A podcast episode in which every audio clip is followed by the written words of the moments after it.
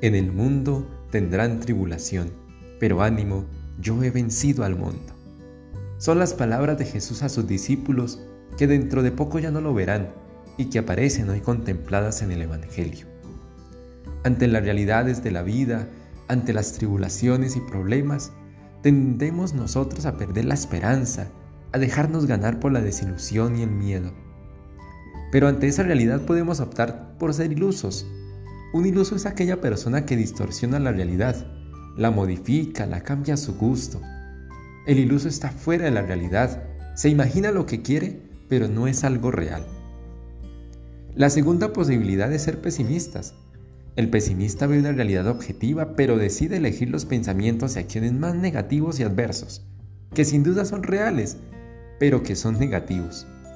El pesimista tiene más complicado lograr un buen resultado porque se desanima, se predispone negativamente, da solo el 80% porque no tiene esperanza, porque lo ve negativo, tira la toalla enseguida. La tercera posibilidad es ser optimistas.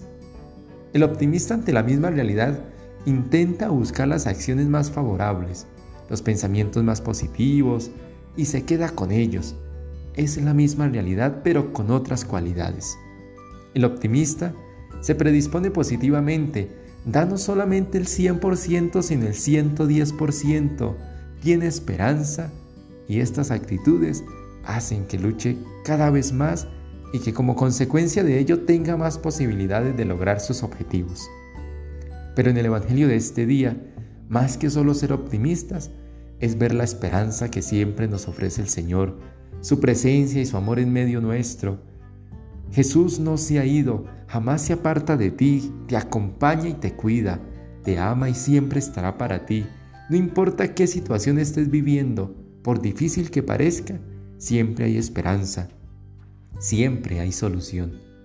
Y no olvidemos las palabras del Papa Francisco.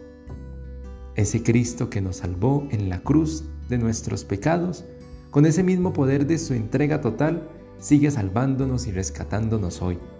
Mira su cruz, aférrate a Él, déjate salvar porque quienes se dejan salvar por Él son liberados del pecado, de la tristeza, del vacío interior.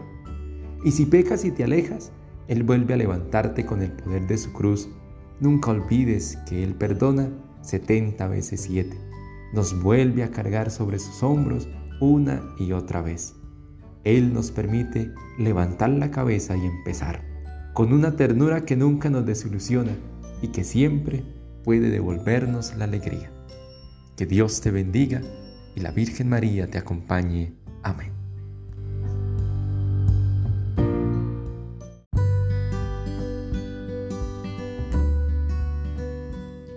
Levantando los ojos al cielo, Jesús dijo, Padre, glorifica a tu Hijo.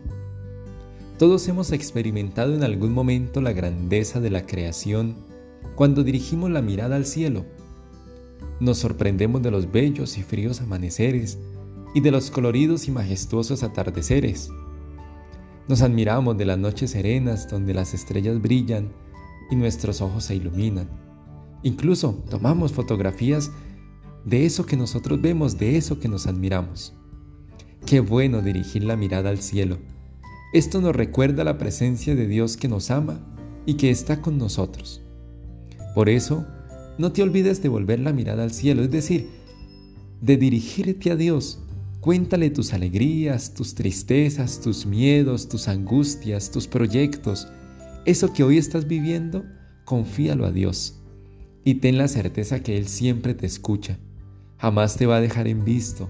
Él responderá tus mensajes. Confía en Él, no te desesperes. Jesús se preocupa y ruega al Padre por sus discípulos.